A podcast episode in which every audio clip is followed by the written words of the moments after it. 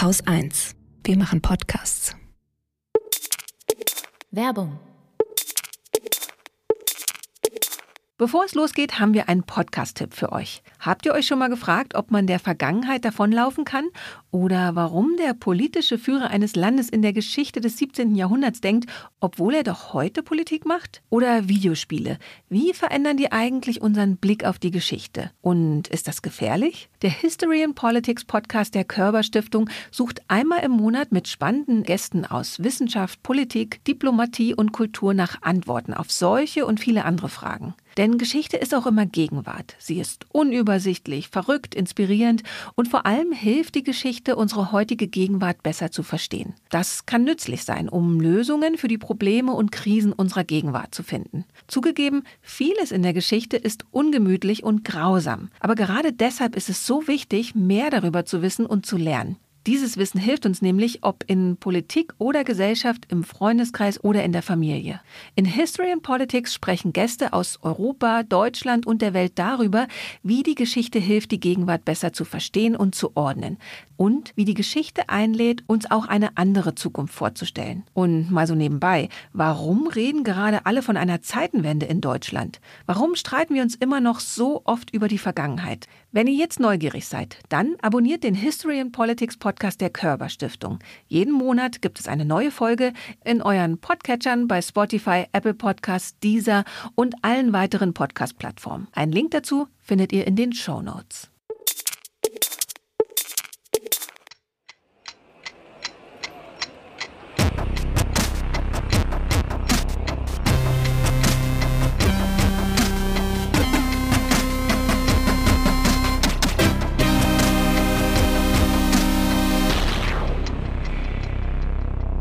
Willkommen zur Wochendämmerung vom.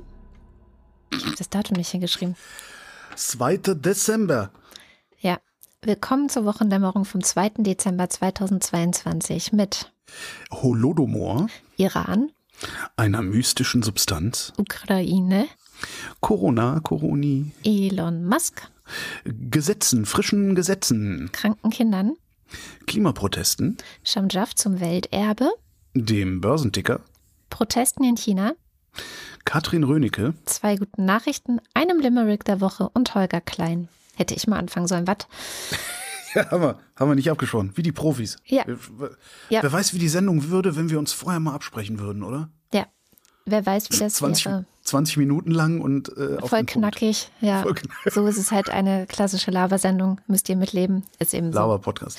Laber-Podcast mit News. Nee, wir sprechen uns ja aber schon ab. Machst du dieses Thema ja, nein und dann arbeitet sich Ja, die andere Person bei einem Nein halt richtig ein. So, also wir arbeiten Jetzt uns schon. jetzt hast du es kaputt ein. gemacht. Du, hättest das, du musst die So stehen lassen? Verwirrung, Verwirrung immer stehen lassen. Sind wir Putin oder was? Nein, nein, aber Irritation und Wellness ist unser Auftrag. Irritation Sind und Wellness. unser Auftrag. Gut, Unsere Aufträge. Schauen wir mal in den Irritation Iran. und Wellness.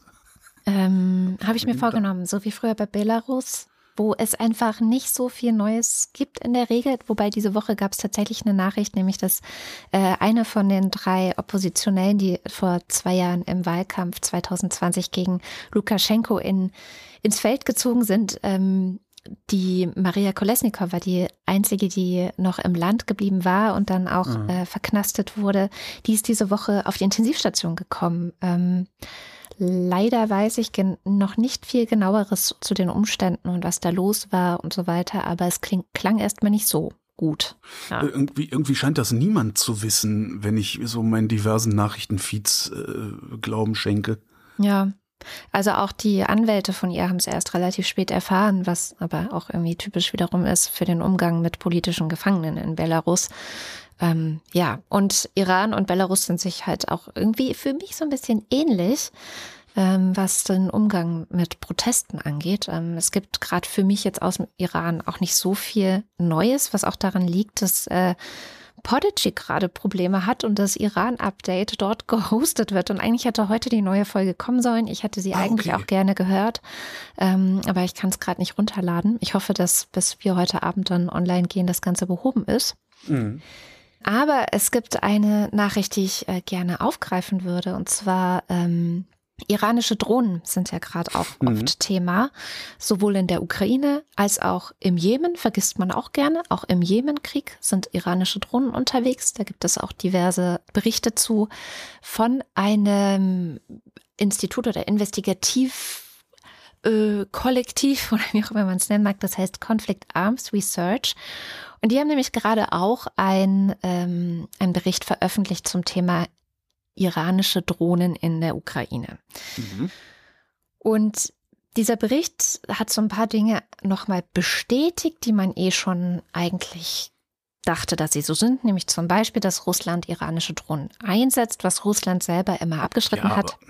Wir wissen doch, ne? Ja, ja. Dem Kreml darfst du Dinge erst glauben, wenn er sie dementiert. Genau, aber die sind da halt wirklich hin und haben sich diese Drohnen angeschaut, auseinandergenommen und können jetzt bestätigen, es sind iranische Drohnen, die da von Russland eingesetzt wurden.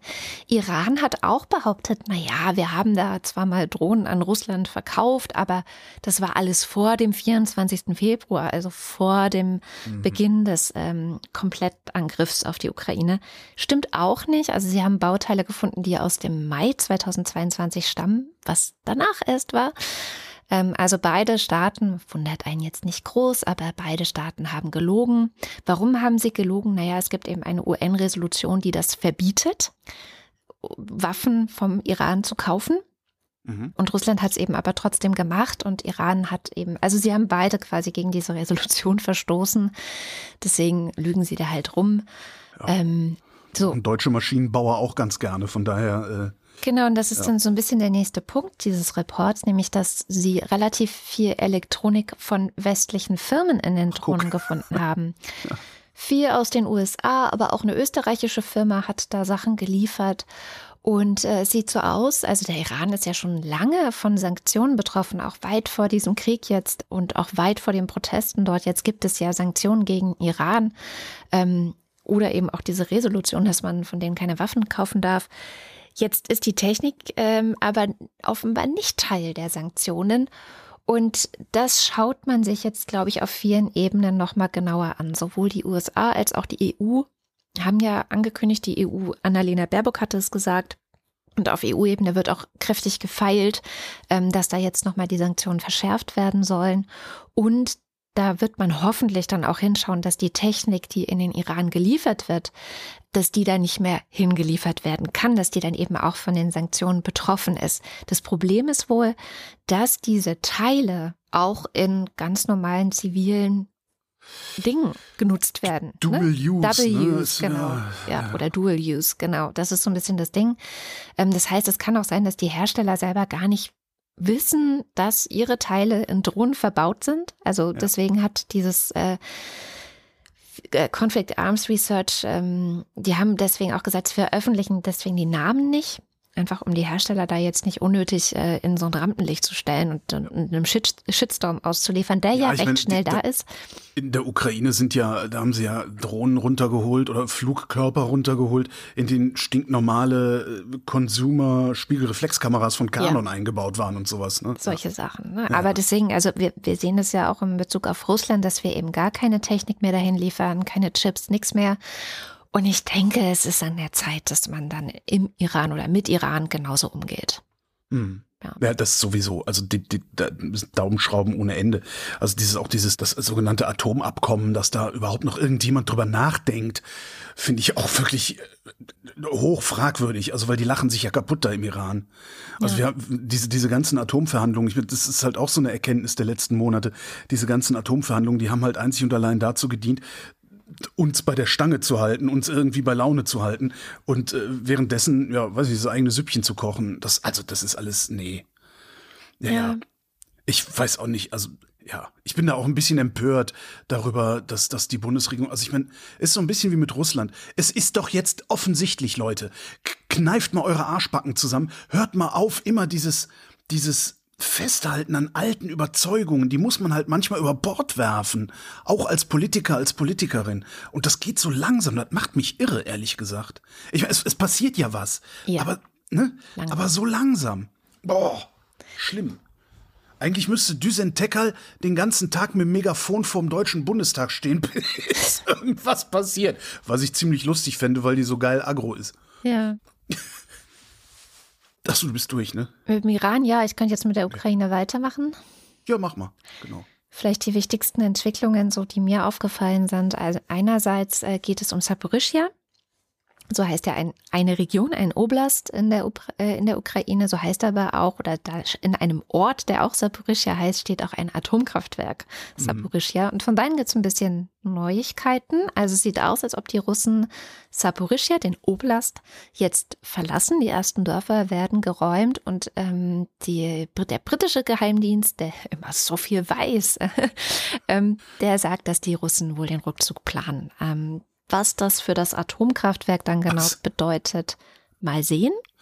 Ah, schon krass, die Briten irgendwie nageln sich mit diesem Brexit-Schwachsinn maximal selbst ans Kreuz, haben aber militärisch und geheimdiensttechnisch irgendwie echt den Hut auf. Ne? Die Nase vorn, zumindest jetzt in diesem die Nase Krieg, vorn. ja. Das ist wirklich sehr schräg, ja. Ähm, mal gucken, also wie gesagt, äh, Atomkraftwerk ist noch nicht ganz klar. Es gab Anfang der Woche so eine Meldung, da hatte der Tagesspiegel sich auf Energoatom berufen. Das ist wiederum der ukrainische Energieversorger, der dieses Atomkraftwerk betreibt, dass die Russen überlegen, das Kraftwerk an die IAEA, also die Internationale Atomenergiebehörde, zu übergeben aber das ist alles noch ziemlich Gerüchteküche leider, weil sich wiederum die Energoatom auf Berichte in russischen Medien berufen, in denen eine mögliche Übergabe an die IAEA als lohnenswert bezeichnet wurde. Mhm. Und wir wissen ja alle, in den russischen Medien wird den ganzen Tag sehr viel geredet und man weiß am Ende nicht, was davon jetzt tatsächlich irgendwie Hand oder Fuß hat. Hast du übrigens mitgekriegt, doch ich glaube, ich hatte dir das geschickt und dann aber dummerweise auch nicht weiter verfolgt, weil es auch alles auf Russisch war. Hm. Mit Dost, also TV Rain, der, der äh, oppositionelle oder dissidente äh, Fernsehsender, der dann äh, irgendwann nicht mal mehr im Internet in Russland äh, senden durfte und ins Ausland gegangen ist, die sich jetzt irgendwie für die russische Armee stark machen. Ja. Fand ich äußerst befremdlich dann doch. Ja, es ist halt so ein totaler Zwiespalt, ähm, finde ich, sieht man auch ganz gut. Ich habe mich jetzt auch mit dem Fall Dost nicht weiter beschäftigt, aber es gibt so ein Buch von einem russischen Soldaten im französischen Exil. Also der ist dissertiert, ist abgehauen, ähm, hat ein Buch geschrieben jetzt, wo er wohl auch sehr hart mit äh, dem Kreml ins Gericht geht. Er sagt, da sind so Sätze drin wie so eine Armee braucht keinen Gegner, wir machen uns selbst fertig, ja. ja. Ähm, und äh, wo er auch zugibt, so dass der Krieg sich gegen ZivilistInnen gerichtet hätte, dass man sinnlos ganze Städte zerstört hätte und so. Also es steht da alles drin. Äh, Pavel Filatjev ist der Name, falls jemand das genauso interessant findet wie ich. Also ich habe das Buch jetzt noch nicht gelesen, sondern nur die Meldung darüber. Mhm. Und der sagt aber auch so Sachen wie, nee, also zumindest habe ich nichts mitbekommen von irgendwelchen Folterungen oder gar Vergewaltigungen oder so. Und ähm, ich glaube halt, dass die Perspektive, deswegen würde ich da ein bisschen für werben, nicht so schwarz-weiß zu sehen, die Perspektive von russischen StaatsbürgerInnen, die vielleicht sogar Kontakt haben zu Leuten, die da jetzt gerade in diesen Krieg geschickt werden, gegen ihren Willen ja auch zu einem nicht geringen Teil, ähm, dass man die ein bisschen differenziert betrachtet. Ja, ne? das ist wirklich so eine Gratwanderung natürlich. Ja, aber wie gesagt, zu dem Fall Dorst, ich habe da jetzt das nicht geschafft, das noch weiter. Äh ich, ja, ich, ich habe es dann auch total, also tatsächlich in dem Moment, nachdem ich es abgeschickt hatte, habe ich es vergessen. Wir, wir können das ja mal verlinken. Äh, das basiert auf einem Tweet von Roman Motichak ähm, wer, wer des Russischen mächtig ist oder den Übersetzer heiß laufen lassen will, kann sich das ja mal angucken in Ruhe. Wir tun es dann einfach mal in die Shownotes. Ja. ja. Und apropos Kriegsverbrechen, also die werden ja dokumentiert, auch international. Da sind viele Organisationen unterwegs, die Beweise sammeln. Mhm. Ähm, ukrainische, aber auch sowas wie Bellingcat oder die OSZE sind da wirklich dabei.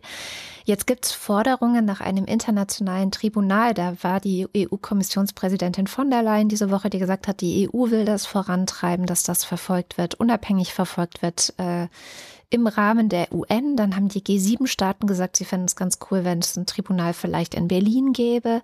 Und auch der ukrainische Präsident Zelensky hat ähm, dazu aufgerufen, dass es das geben müsste. Also es sind sich alle irgendwie einig, wir müssen das verfolgen. Es sollte ein eigenes Tribunal geben.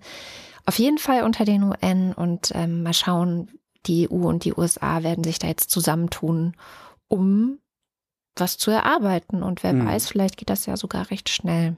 Ich bin ja gespannt, was sowas jetzt, also was diese ganze, dieser ganze Ukraine-Überfall, was der auch für die Zukunft bedeutet, weil solche Tribunale, die hätte man ja in anderen Krisen auch schon einsetzen können. Ne? Also sogar in aktuellen Krisen könnte man. könnte zum Beispiel die Türkei vor so ein Tribunal stellen für das, was sie in Syrien macht. Mhm. Ähm, und in der Vergangenheit hätte man das sicherlich auch machen können. Man hätte zum Beispiel die USA für den äh, Überfall auf den Irak äh, 2003 äh, vor, so, vor so ein Tribunal stellen können und so, was natürlich schwierig ist, weil im Zweifelsfall schlagen die sich einfach platt.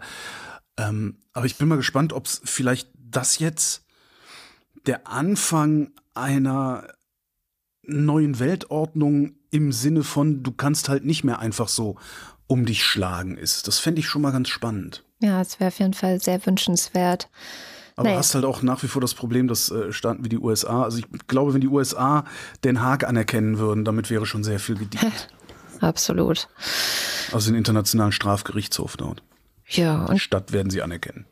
Dann noch eine Mini-Meldung zum Thema Strom und Infrastruktur. Also weiterhin Riesenprobleme. Irgendwie allein am Mittwoch wurden 70 Raketen von Russland auf die Ukraine und da eben wirklich zivile Infrastruktur gefeuert. Ähm, Orte, ganze Orte, Dörfer, Städte, teilweise tagelang ohne Licht, ohne Wärme. Ähm, das THW schickt jetzt ein paar hundert Generatoren in die Ukraine. Mhm. International gibt es viel Unterstützung, also so viel wie irgendwie möglich. Und die, ja, was man so an Berichten liest, waren sehr, sehr ähm, ja, bewegend. Es, es klingt immer so. Terroristen, die Russen, ey, unglaublich. Furchtbar abgeschmacktes Wort bewegend, aber es war ein bewegender Bericht in der New York Times über das Leben in Kiew gerade. Ähm, ja. Können wir auch noch verlinken in den Show Notes. Ja, ja, Terrorismus, absolut. Wo du, wo du äh, Energieversorgung hast du mitgekriegt, dass Frankreich äh, sich gerade darauf vorbereitet, Brownouts zu machen? Also gezielte partielle Stromabschaltungen äh, landesweit, beziehungsweise also regional gezielt für mehrere Stunden Stromabschalten, so wie Südafrika das ja äh, schon immer hat. Ich weiß nicht, ob du das mal mitgekriegt hast. Mit die dem haben, Strom kenne ich nicht. Ich wusste, dass die mit Wasser irgendwie sehr aber egal, erzähl weiter. Die, die haben in Frankreich, also bei denen sind die Atomkraftwerke so oder so viele von denen, deren Atomkraftwerken sind dermaßen kaputt, dass sie nicht genug Strom erzeugen können, um über den Winter zu kommen ähm, und sich darauf vorbereiten, eben solche Brownouts zu machen. Wobei noch nicht ganz klar ist, ob sie sich wirklich darauf vorbereiten oder ob sie nur so tun, damit die Bevölkerung die Heizung ein bisschen runterdreht, weil da sehr viele wohl auch mit Strom heizen. Hm. Aber es ist echt krass. Also die haben, die haben ein Stromproblem und das hat nichts mit dem Überfall auf die Ukraine zu tun. Ja. Also das hätten die auch ohne. Und das finde ich äh, total krass.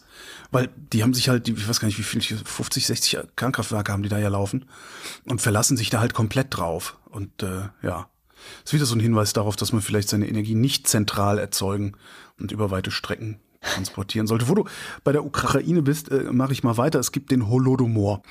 Mittwoch hat der Bundestag beschlossen, den Holodomor als Genozid, also als Völkermord anzusehen. Ähm, das war, also der Holodomor ist eine von Stalin ausgelöste Hungersnot in den 1930er Jahren.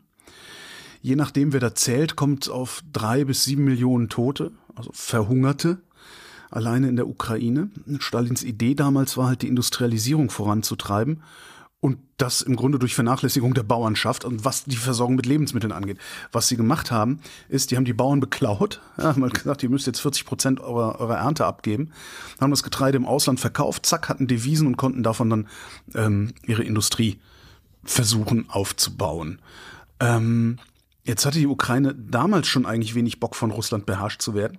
Das fand Stalin aber halt nicht so prickelnd, dass sie das nicht wollten hat vor dieser Hungersnot schon ordentlich Terror verbreitet, vor allen Dingen unter den Intellektuellen. Da sind auch ein paar tausend, paar zigtausend äh, einfach verschwunden, umgebracht worden. Und als die dann weg waren, haben die Russen halt versucht, die Bauern unter Kontrolle zu kriegen durch Zwangskollektivierung und Umerziehung. Gab es damals tatsächlich. Äh, Ziel war Russifizierung, also die Übernahme der Ukraine sozusagen. Hm. Jetzt gibt's ein Problem. Stalin hat sich zwar so benommen, als wollte er die Ukraine auslöschen oder das ukrainische auslöschen. Habe ich ja sogar hier in der Wochendämmerung gelernt, dass äh, ein Völkermord nicht unbedingt heißt, dass man das gesamte Volk äh, erschießen muss, sondern es reicht schon, dessen Kultur auslöschen zu wollen. Also Stalin scheint das ukrainische ausgelöscht haben zu wollen. Es gibt aber keine handfesten Beweise dafür, also keinen Befehl und sowas. Für den Holocaust gibt's das. Da, da gibt es zum Beispiel die Wannsee-Konferenz. Ja. Mhm. Da kannst du nachvollziehen, okay, da, der Befehl ist sich, ne, die Endlösung der Judenfrage ist ja so der Begriff, der da so steht. Beim Holodomor gibt's das nicht. Das kann bedeuten, dass Stalin das Ende der Ukraine zwar irgendwie billigend in Kauf genommen hat, das muss aber nicht zwingend das Ziel seiner Politik gewesen sein. Ja. Ne, das ist, in der, in der Auswirkung macht das keinen Unterschied. Ja? Für die Ukrainer ist es egal. Ja? Aber in der Bewertung macht das durchaus einen Unterschied. Also das war eindeutig ein Massenmord. Der ist eindeutig mit genozidalen Mitteln durchgeführt worden. Aber 100% sicher, dass es auch ein Genozid war, ist sich die Geschichtsforschung nicht. Und das ist eigentlich ganz interessant, sich da mal reinzulesen. Also die Wikipedia hat unendlich viele Sprungmarken zu diesem Thema. Also da kann man Tage mit verbringen, wenn man das möchte. Ähm, ein schönes Buch auch von Anne Applebaum zu dem Thema. Ja, und natürlich auch die äh, Sonderdämmerung mit äh, Franziska Davis, die das Ganze ja auch nochmal kontextualisiert hat in die Gewaltgeschichte der Ukraine ja. im 20. Jahrhundert. So, der Bundestag hat jetzt gesagt, der massenhafte Hungertod ist keine Folge von Missernten. Das ist die russische Erzählung, ja. dass Missernten äh, daran schuld gewesen sind. Es gab auch welche, aber so groß waren die nicht.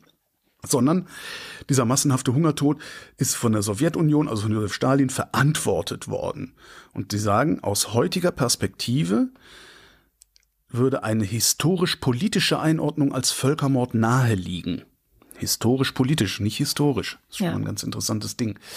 Das hat jetzt keine konkreten gesetzlichen Folgen, sondern ist erstmal nur eine politische Geste.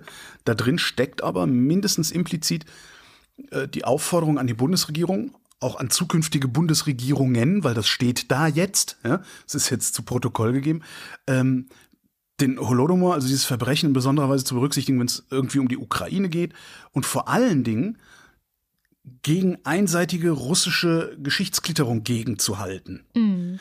Das heißt, die Bundesregierung ist letztlich aufgefordert, es nicht einfach so hinzunehmen, dass irgendwie äh, äh, Lavrov Scheiße erzählt, sondern die sollen sich gefälligst dagegen stellen. Das finde ich eigentlich ganz schön.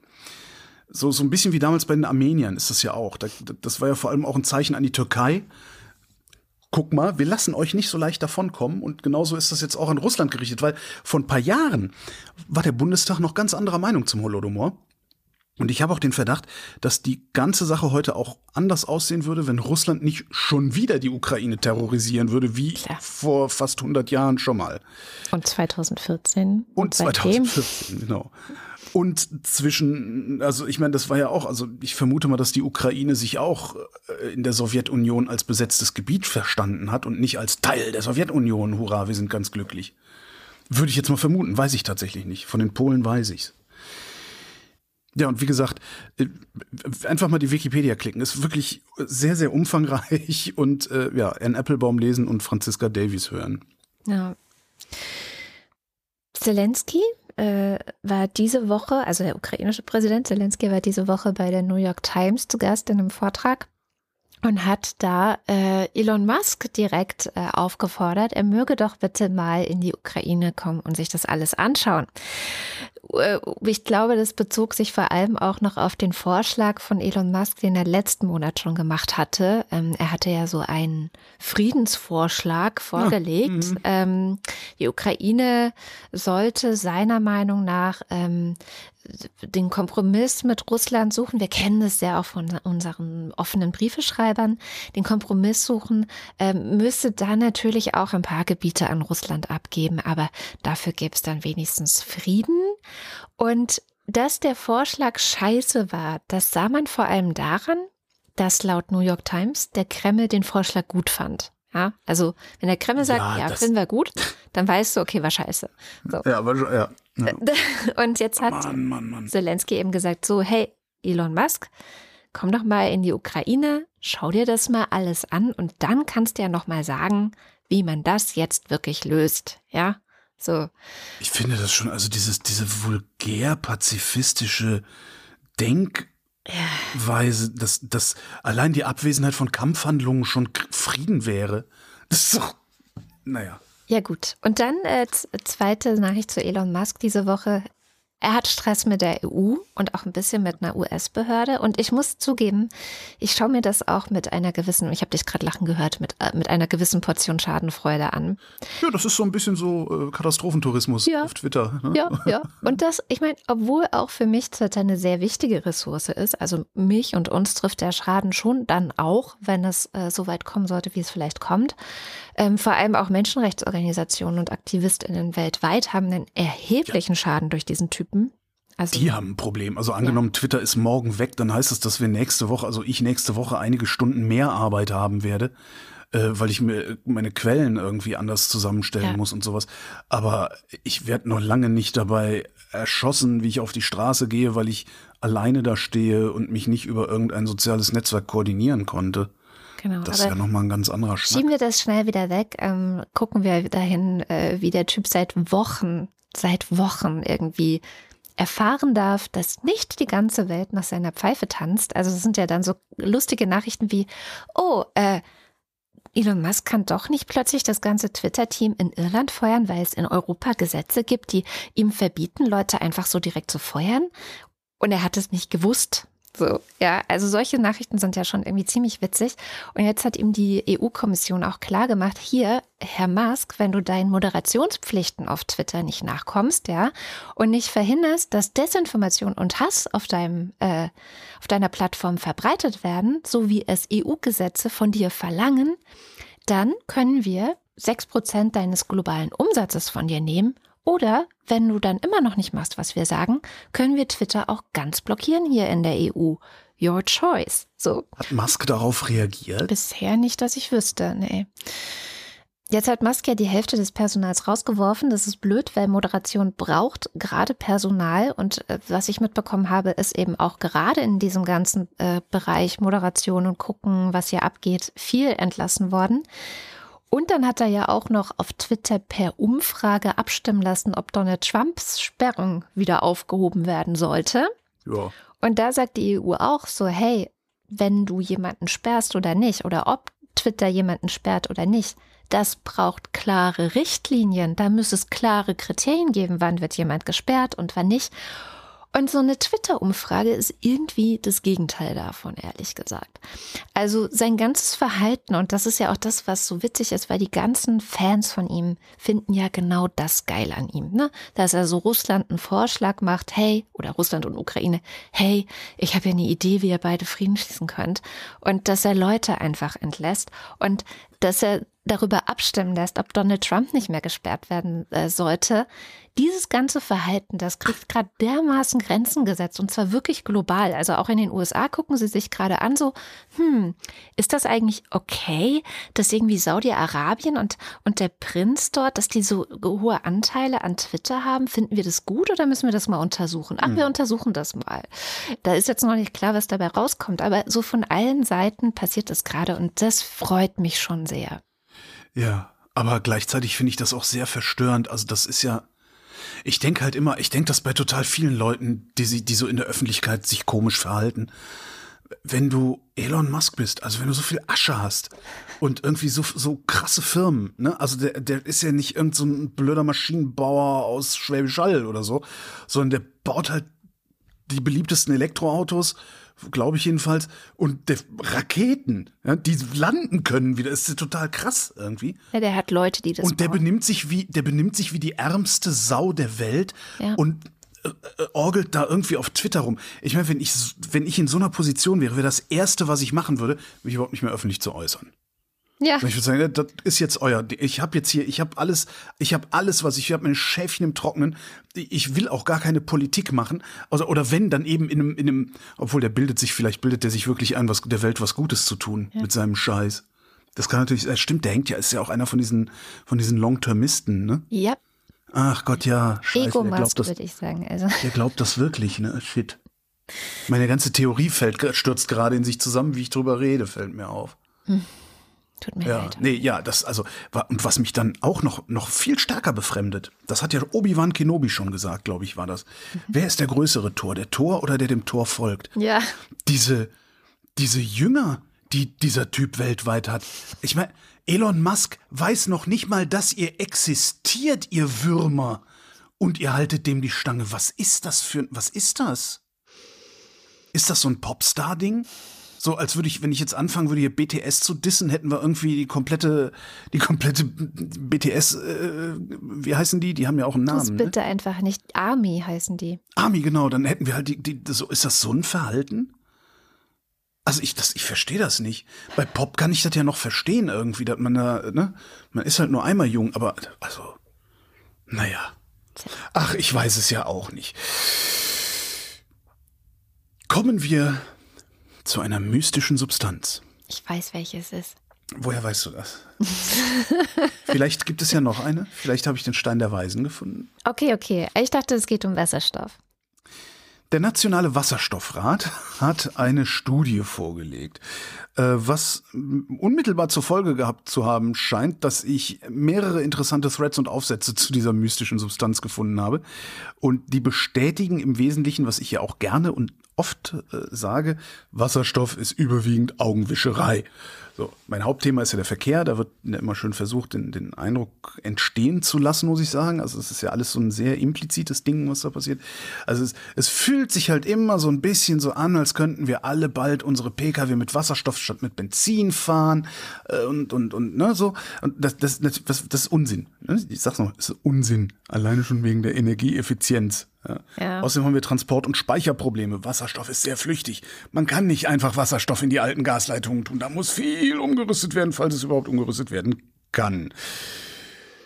So, das, das ist alles auch anderswo noch ein Problem, nämlich, wie heißt der andere dreckige Sektor? Äh, welcher jetzt? Verkehr äh, und, äh, und Energie. Nee. Gebäude. Gebäude, Gebäude. Ja, Gebäudeheizung ist ein Riesenproblem. Ich zitiere Jan Rosenow, das ist ein Wissenschaftler, der unter anderem für einen Dekarbonisierungs-Think Tank arbeitet, wo man jetzt unterstellen kann, dass der eine Agenda hat. Ja. Die er auch hat, was ja. auch völlig in Ordnung ist. Ja, weil die Marschrichtung der Agenda gibt die Klimakrise vor, äh, ja. auch wenn Karl-Heinz sich immer einbildet, die CDU könnte das irgendwie wegdifferenzieren oder weiß der Geier was. Und der sagt jedenfalls, Wasserstoff für die Heizung ist ein Ablenkungsmanöver. Ineffizient, teuer und ressourcenintensiv. Das ist, was alle unabhängigen Studien sagen. Und dann zitiert er diese unabhängigen Studien, weil er nämlich selber eine Metastudie gemacht hat über 32 unabhängige Studien und die ist sogar peer-reviewed. Uh. Und er sagt, der Wasserstoff für Gebäudeheizungen ist im Vergleich zu anderen Alternativen wie Wärmepumpen, Solarthermie und Fernwärme weniger wirtschaftlich, weniger effizient, ressourcenintensiver und mit größeren Umweltschäden verbunden. Ach, klingt doch nach einer super Technologie. Super Technologie, die wir da haben. Und der ist, und das schreibt er explizit dazu, der ist genau wie ich, ja, wir haben da einiges gemeinsam, der äh, äh, Rosenow und ich, ich muss so hochscrollen, ja, der ist nicht gegen Wasserstoff, ja, weil man braucht Wasserstoff, sage ich ja auch immer. Man braucht Wasserstoff für Düngerproduktion, für Prozesswärme, ja, Stahlwerk ja. und so, für Schiffe, äh, äh, für, für langfristige Energiespeicherung dann irgendwann, wenn du zu viel Primärenergie hast, die du. Da gibt's übrigens auch total geile Ansätze, das zu Hause im Keller zu machen. Das hatte neulich eine ähm, Frindhörerin geschrieben, Julia heißt sie. Die hat auch dazu geschrieben, dass sie bei der Firma arbeitet, die das verkauft. Äh, aber ich habe mir das angeguckt. Also die haben, die haben wirklich eine sehr umfangreiche FAQ auf der Webseite und so und sind auch sehr transparent mit. Also das Einzige, wo sie ein bisschen schwurbeln, ist die Effizienz, also die Energieeffizienz mhm. dieser Anlage, die sie verkaufen. Aber äh, was die halt anbieten, ist eine komplette Anlage für zu Hause, für dein Einfamilienhaus. Die macht Solarstrom über ein äh, Elektro, Elekt, wie heißt das, Elektrolyseur. Ne? Also der macht auch so. Ja, aber das Apparat. Gerät. Also Elektrolyseapparat. Siehst, Dankeschön. Ja, die macht also Solarstrom vom Dach, Elektrolyseapparat, H2. Ja, also Wasserstoff. Ja. Und der wird gespeichert in, deiner, in deiner eigenen Tankanlage. Ja, da hast einen eigenen Wasserstoffspeicher da. Mhm. Und da ist das Zeug halt drin. Und wenn jetzt irgendwie die Sonne nicht scheint oder äh, es Winter ist oder weiß der Geier was, kannst du diesen Wasserstoff über eine Brennstoffzelle wieder zu Strom und ein bisschen Abwärme machen. Mhm. Was halt völlig geil ist. Und für zwischendurch, also so für die 24, 48, 72 Stunden, äh, wo, wo Dunkelflaute halt sozusagen, äh, hast du auch noch einen Batteriespeicher unten drin. Ich glaube 20, 20 Kilowatt haben die da unten drin stehen. Hm. Das heißt, du, ne? Du machst deinen eigenen Solarstrom, du speicherst das kurzfristig äh, in, in Batterien, du speicherst es langfristig in deine Wasserstofftanks, sodass du dann im Winter tatsächlich das Zeug noch haben kannst. Also ja, eigentlich gar, kostet halt sechsstellig. Aha. Mm, Aber ne? gut, für ein also, ganzes Haus, wenn man sich mit anderen Leuten teilt oder nein, so? Nein, ein nein. Familienhaus. Gut, jetzt, oh. ich weiß nicht, wie das skaliert. Kann natürlich sein, dass das, wenn du einmal wenn du es, dass es nicht mehr so teuer ist, dann die noch eine Solarzelle dazu und noch eine, noch einen Tank dazu. Nee, sechsstellig, aber nee, komm. Ja, also kostet halt 100.000, ne? Mhm. Gibt ein bisschen Förderung, kostet dann vielleicht 90.000 oder so. Ist halt super ineffizient, ne? Weil mhm. was, was ja bleibt, ist, äh, Elektrolyse äh, ist halt ineffizient. Also das, das führt, führt kein Weg dran vorbei. Aber am Ende ist das halt wirklich genau die Nummer, die du haben willst, damit alle anderen dich mal so richtig kreuzweise am Arsch lecken können. Also, ne? Mhm, also hätte ich ein ja, Haus, hätte ich die Kohle über, würde ich echt sagen, komm, da bau, bau, mir das sofort hier drauf und gut ist. Holgers Lebensziel, dass genau. ihn alle mal kräftig am Arsch genau. lecken können. Genau. Irgendwann mache ich einen Podcast. Liste der Leute, die mich am Arsch lecken. Jeden Tag eine Folge. So, wofür, wofür ich aber, also das, das, das kaufe ich mir dann, ne, wenn ich mit, mit der Wochendämmerung reich geworden bin, also wenn ich mit Podcasts reich geworden bin, kaufe ich mir das. Mhm. Ja, ähm, wo, wo, wofür du dann aber Wasserstoff garantiert zu meinen Lebzeiten nicht benutzen können wirst, sind die beiden dreckigsten Sektoren, Gebäudeheizung, ne, wie heutzutage zumindest mit Erdgas. Also irgendwo kommt Gas her und kommt dann hier bei mir in der Wohnung an und wird dann verfeuert. Das äh, sehe ich nicht. Und Verkehr wie heutzutage mit Sprit, weil so viel Wasserstoff wird es gar nicht geben. Und falls doch, wird er gar nicht so handhabbar sein, wie wir das uns einbilden, Rüssel in Zapf, in, in Tank und ein bisschen reinblubbern lassen. Und jetzt fragst du, Was wer, Holger, sollte denn ein Interesse daran haben, trotzdem so zu tun, als wäre Wasserstoff die magische Lösung für all unsere Energieprobleme? Leute, die die Energiewende noch ein bisschen verzögern wollen. Genau, da sage ich, die Gaswirtschaft möchte das. Genau. Weil nämlich je länger die ihre Infrastrukturen betreiben können, desto mehr Geld verdienen die. Und solange wir leider erst übermorgen Wasserstoff durch die Leitungen pumpen können, müssen wir halt morgen noch Methan durchjagen. Und man darf das, make no mistake, Methan ist deren Geschäft. Nichts anderes. Methan ist deren Geschäft. Und die nächste Bilanz ist, was diese Leute interessiert. Ne, da, da, da sitzen nicht, da geben nicht Leute den Ton an, die, die gleichzeitig noch überlegen müssen, wie sie in 50 Jahren klarkommen wollen. Nee. Ne, sitzen Leute in meinem Alter und älter, denen es im Zweifelsfall egal sein kann. Und die auch noch Geld genug vererben, dass es deren Kindern auch egal sein kann. Ja? So. Und Elisabeth Staud von der Umwelthilfe, die hat einen ganz, ganz schönen Rant geschrieben. Und zwar zu dieser äh, Studie der, des Nationalen Wasserstoffrates. Die Studie heißt Bottom-up-Studie Wärmesektor. Staud nennt die Studie Blende alle. Re Entschuldigung. Staud nennt die Studie Blende alle Realitäten aus fossiles Lobbypapier mit pseudowissenschaftlichem Anstrich. All Hail Umwelthilfe. All Hail Umwelthilfe. Auch wieder, wie vorhin schon, sehr viel zu lesen übers Wochenende, aber sehr, sehr interessant. Und ähm, ich tue die beiden Threads von äh, Staud und Rosenow, tue ich mal in die Shownotes. Ähm, das sind auch ganz schöne Sprungmarken, wo man lang kann und die fassen auch viel zusammen und erklären einiges und so. Schön, schön. Kommen wir zu den kranken Kindern. Ich habe selbst gerade eins davon. Äh, hier ist irgendein Virus am Start, vermutlich oder hoffentlich nicht Corona. Wir testen gerade äh, jeden Tag und bisher war nichts positiv. Hustet Aber es? es hustet. Äh, die Nase läuft ohne Ende. Hm. Und äh, auch schon davor haben beide Kinder berichtet, dass teilweise nur so ein Drittel der SchülerInnen aus ihren Klassen da sind und auch äh, jede Menge LehrerInnen sind krank. Also eigentlich, man muss eigentlich sagen, dass Unterrichtsausfall seit Beginn des Schuljahres schon die Regel ist. So nicht die genau. Ausnahme, sondern die Regel. Und insofern kann man, glaube ich, sagen, das läuft richtig super mit dem Infektionsschutz an den Schulen. Danke, liebe Kultusministerinnenkonferenz. So. Ja, vor allen Dingen, was mich so irritiert auch ist, warum also es hieß ja immer, dass das mit den Masken, das ging ja gar nicht wegen, wegen, wegen äh, Lernerfolg und, und Bildungsgerechtigkeit und tralala. Ja, ja, fällt halt jetzt auch alles und aus, ne? Jetzt ja. fällt alles aus, aber sie äh, haben überhaupt keine Schutzmasken und dabei wissen doch alle, dass Masken funktionieren. Jupp, das sagt auch Julian Schmitz, der ist Kinder- und Jugendlichenpsychotherapeut, also kein Arzt, aber der sagt, das bringt das ganz schön auf den Punkt, weil er hat auf Twitter geschrieben, als Erwachsene wegen Covid gestorben sind, hat man Kitas, Schulen und Kinderpsychiatrien geschlossen. Als Kinder wegen einer RSV- und Influenzawelle gestorben sind, haben Erwachsene nicht mal Maske getragen. Ja, ja. Und das, finde ich, bringt es echt auf den Punkt. Und tatsächlich RSV, also diese respiratorischen Dingsbumsviren und Influenza sind gerade die beiden Hauptübeltäter. Mhm. Ähm, und es stimmt auch, dass gerade so viele krank werden und es ist echt viel. Also äh, an verschiedensten Orten schlagen die Kinderarztpraxen richtig Alarm. Mhm. Es gibt äh, Kinderkliniken, die schon erste Kinder in andere Bundesländer geschickt haben, weil sie keine mehr aufnehmen konnten. Hinzu kommt natürlich der Personalmangel äh, in dem ganzen Medizinbereich, den wir mit rumschleppen. Deswegen sind irgendwie 40 Prozent der Kinderintensivbetten nicht betreibbar. Und ähm, genau, das kommt jetzt halt alles zusammen. Und anstatt halt zu sagen, gut, das ist jetzt gerade eine medizinische, echt krasse Notsituation und wie können wir das denn mal mildern? Okay, wir machen Maskenpflicht wenigstens an Schulen. Die haben, wir, haben wir überhaupt Gesetze, die das gestatten würden? Haben wir gar nicht. Das ist keine Pandemie, also es ist gerade keine Pandemie, das ist ja. nicht wirklich eine Epidemie. Ja. Ich glaube, wir, wir sind wahrscheinlich juristisch gar nicht in der Lage, so eine Maskenpflicht durchzusetzen, oder?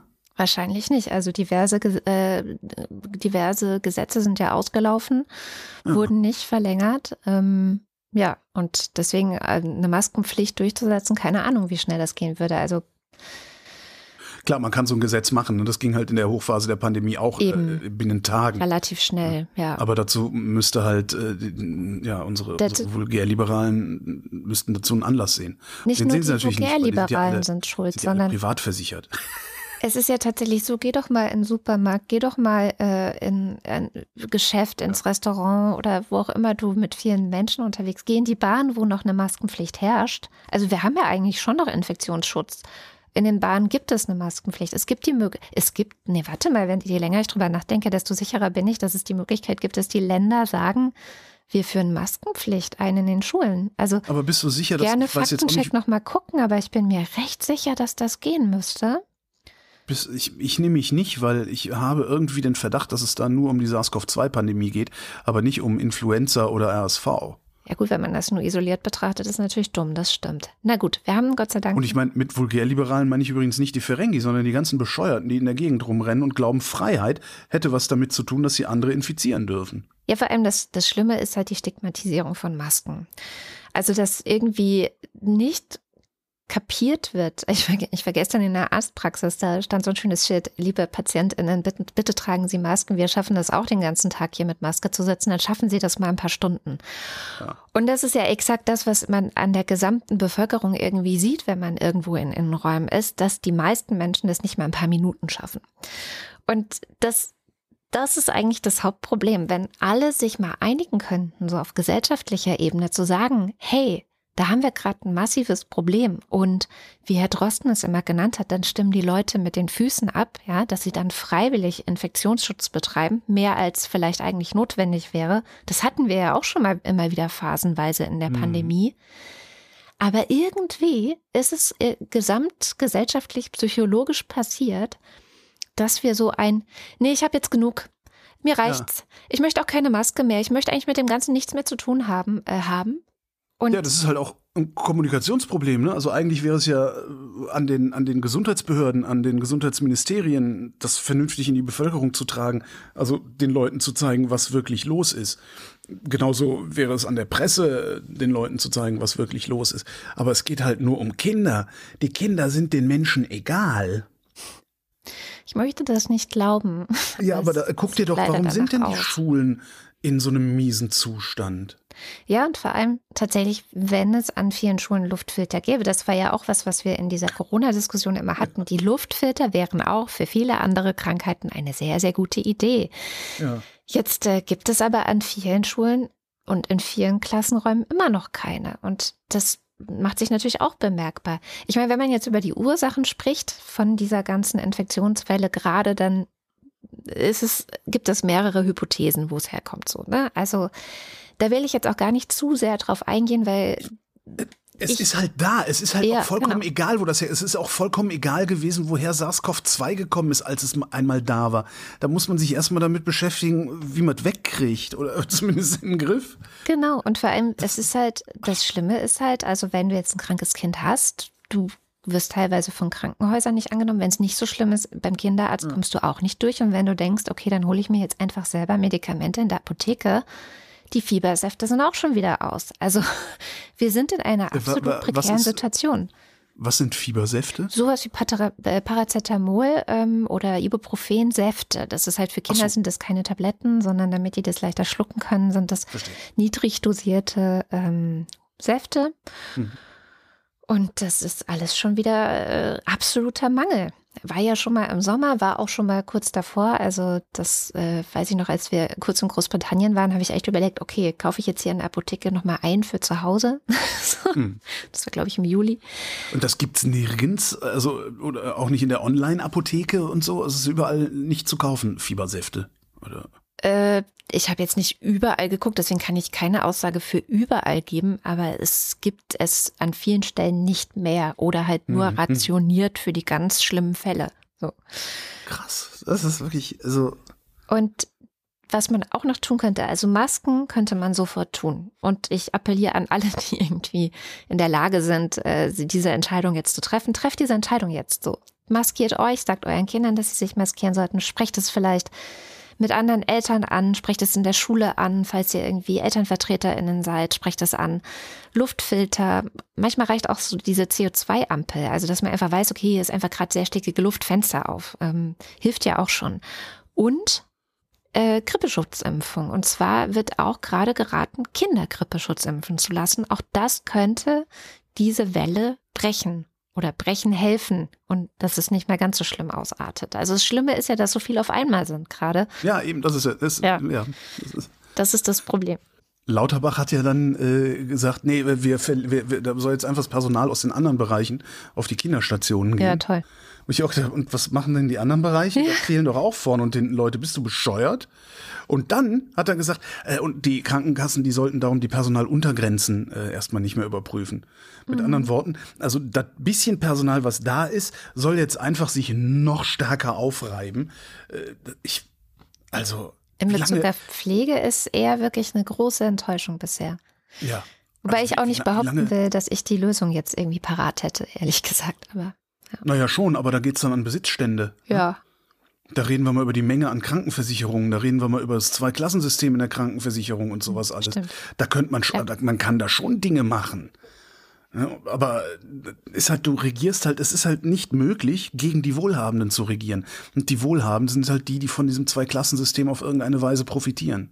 Entweder weil sie privat versichert sind oder weil sie genug Geld in der Hinterhand haben, den Arzt mal eben zu bezahlen, wenn sie sofort einen Termin haben wollen. Tja. Ne? Ist ja nicht, du sagst dem Arzt ja nicht, ich bin privat versichert, sondern du sagst dem Arzt, ich zahle selber. Stimmt. Wobei manche Ärzte sortieren schon vorher. Wenn du dann sagst, ich bin privat versichert, bekommst du morgen einen Termin. Und ja, sag ich ja. ja. ja. Du rufst an, äh, wo sind Sie, wo sind Sie also, denn versichert? Dann sagst du halt, ich so, zahle selbst. So was Altmodisches mache ich ja nicht mehr. Ich buche ja meine Termine online und dann musst du halt vorher in so einem Drop-Down-Menü auswählen, ob du oh. privat oh. oder gesetzlich versichert bist und dann wird dir angezeigt, was du für Möglichkeiten hast. Wird dir angezeigt, ob du das überlebst. ja. Wo wir gerade bei Infektionen sind, habe ich noch ein schönes Corona-Ding gefunden. Und zwar äh, gibt es eine Autorin, Jessica Wildfire heißt die. Ich weiß ehrlich gesagt gar nicht, wer das ist. Die schreibt so ein Substack-Newsletter. Ich weiß nicht mal, ob es ein Substack-Newsletter ist, aber bestimmt. Newsletter. Schreibt halt ein Newsletter und da stehen immer interessante Dinge drin. Ähm, was sie gemacht hat, ist, die hat zusammengetragen, wie gerade so der Wissensstand zu Covid ist. Und zwar äh, der verbriefte Wissensstand zu Covid, also was so in der Nature veröffentlicht wird und, und alles Mögliche. Ähm, das ist jetzt alles nichts Neues, jedenfalls nicht für die unter uns, die, die den Kopf nicht in den Sand stecken, sondern gelegentlich sich mal informieren gehen. Äh, was sie aber gemacht hat, ist, und das fand ich total klasse, sie hat den Wissensstand in neun Punkte zusammengefasst. Oh, sehr gut, erzähl. Und genau. Sie können sich mehrfach mit Covid in infizieren. Ja. Reinfektionen sind häufig und nicht selten. Ja. Durchbruchsinfektionen sind häufig. Covid kann sie noch Monate nach ihrer Genesung töten. Es kann Gehirnschäden verursachen. Es kann zu Blutgerinnseln und Herzinfarkten führen. Es verschont Kinder nicht. Impfstoffe helfen, aber nur teilweise. Masken wirken. Tja. Und ich finde das so, das ist so eine prima Diskussionsgrundlage, diese, diese neun Punkte. So wie menschengemachter Klimawandel ja auch so. Weißt du, wer das nicht, wer, wer nicht mal das anerkennt hier, so, wenn du nicht mal das hier anerkennst, diese neun Punkte, dann brauchen wir gar nicht zu diskutieren. Ja. Und was sie auch macht in diesem Newsletter ist, äh, diese Fachartikel in verständliche Sprache übersetzen und zusammenzufassen. Sehr schön. Auf Englisch zwar, aber so gut verständlich, dass die automatische Übersetzung echt gute Ergebnisse rauskommt. sehr, sehr gut. Ja, ist übrigens auch eine der möglichen Ursachen, die diskutiert wird als Ursache für diese komische Infektionswelle jetzt gerade. Automatische halt viele, Übersetzung? Ja, dass halt viele Kinder vorher äh, Covid hatten und das Immunsystem deswegen immer noch runtergefahren ist. Runtergefahren ist, ja. was ja auch über mehrere Monate passieren kann. Verstehe. Ja, gucken wir auf das Welterbe heute mit Shamjaf. Die blickt nämlich auf die neuen Welterben oder äh, ist das, ist das überhaupt, nee, Welterben klingt falsch, ne? Erbschaften. Welterbschaften? Ja, was vererbt wird, ist die Erbschaft. Ah, ja. Das ist halt schwierig, ne? Aber es wird ja auch nicht vererbt, höchstens an die nächste Generation. Ja, jedenfalls Aber gucken wir auf das Baguette. ah, ja, schnell weiter. Au revoir! Parbleu. ähm, denn äh, La Baguette. Das, Le Baguette, La, Baguette. Die Baguette. Le Baguette. Ach, äh, du, dir wurde halt das doch, Fresse, Holger. dir wurde das doch ausführlichst erklärt in Frankreich. Hast du es schon wieder vergessen? Den es Unterschied zwischen Baguette es ist La Baguette. Ja, ja, nein, ich war nur gerade so unsicher, weil ich es neulich in der Sprachlern-App falsch gemacht hatte. Obwohl die Frau dir das so eindringlich erklärt hat. Hat die Frau mir das eindringlich mhm, erklärt? Im Bäcker. Im Bäcker? Mhm. La Baguette. Ach Gott, da in Paris die Frau. Ja, aber das, die war, das, naja, da habe ich, das habe ich total vergessen. egal, also diese Weißbrotstangen aus Frankreich. also das fand ich jetzt ein bisschen despektierlich, ehrlich gesagt. Okay. Was jetzt? Das wo in Berlin, das wäre jetzt auch mal eine Frage, wo in Berlin bekomme ich eigentlich gute Baguettes? Schreibt es in die Kommentare. Genau, Jedenfalls, das wäre die wurden diese Woche zum immateriellen Kulturerbe ernannt. Aber nicht nur das, auch Talchum. Weißt du, was das ist? Das Ta was? Talchum?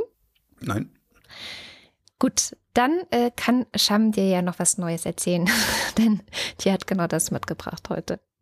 Ja, also bis Samstag sitzt ein Ausschuss der Weltkulturorganisation, also der UNESCO, in Rabat, Marokko und entscheidet momentan darüber, welche Kulturform nun neu zum immateriellen Kulturerbe der Menschheit gehört und was nicht. Nominiert sind mehr als 50 Kulturformen auf der ganzen Welt und gestern ging die Nachricht um, dass beispielsweise die Baguette in Frankreich es auf die Liste geschafft hat oder der Pflaumenschnaps aus Serbien nun zum Weltkulturerbe in, äh, offiziell gehört. Ich kriege aber auch Artikel von der Korea Herald auf meine Timeline gespült und daher wusste ich, dass es noch einen anderen Eintrag in die berühmte Best-of-Kulturliste gegeben hat, eine, die außerhalb des europäischen Kontinents bekannt ist, nämlich den traditionellen koreanischen Maskentanz, auch bekannt als Talchum.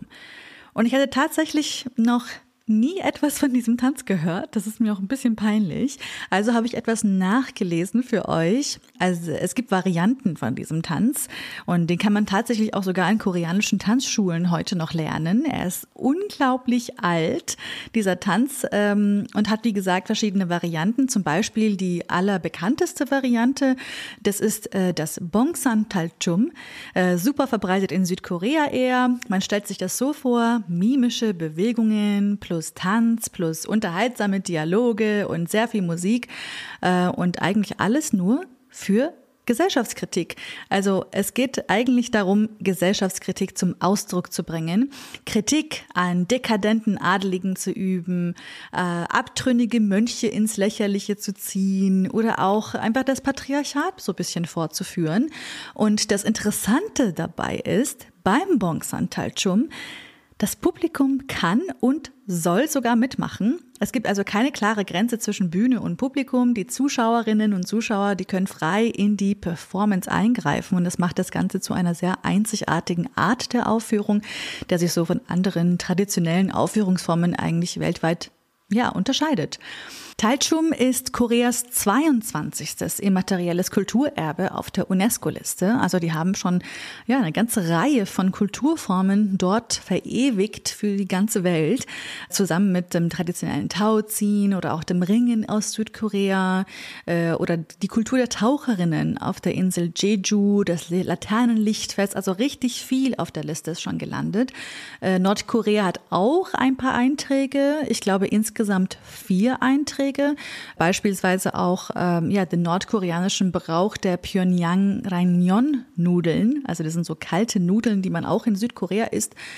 Und das ist jetzt so die Liste die immer wieder neu, ja, da kommen immer wieder neue Sachen hinzu. Äh, das Ziel der Liste ist es, gelebte Traditionen, also die heute noch gelebt werden, die heute noch am Leben sind, zu erhalten und weiterzuentwickeln.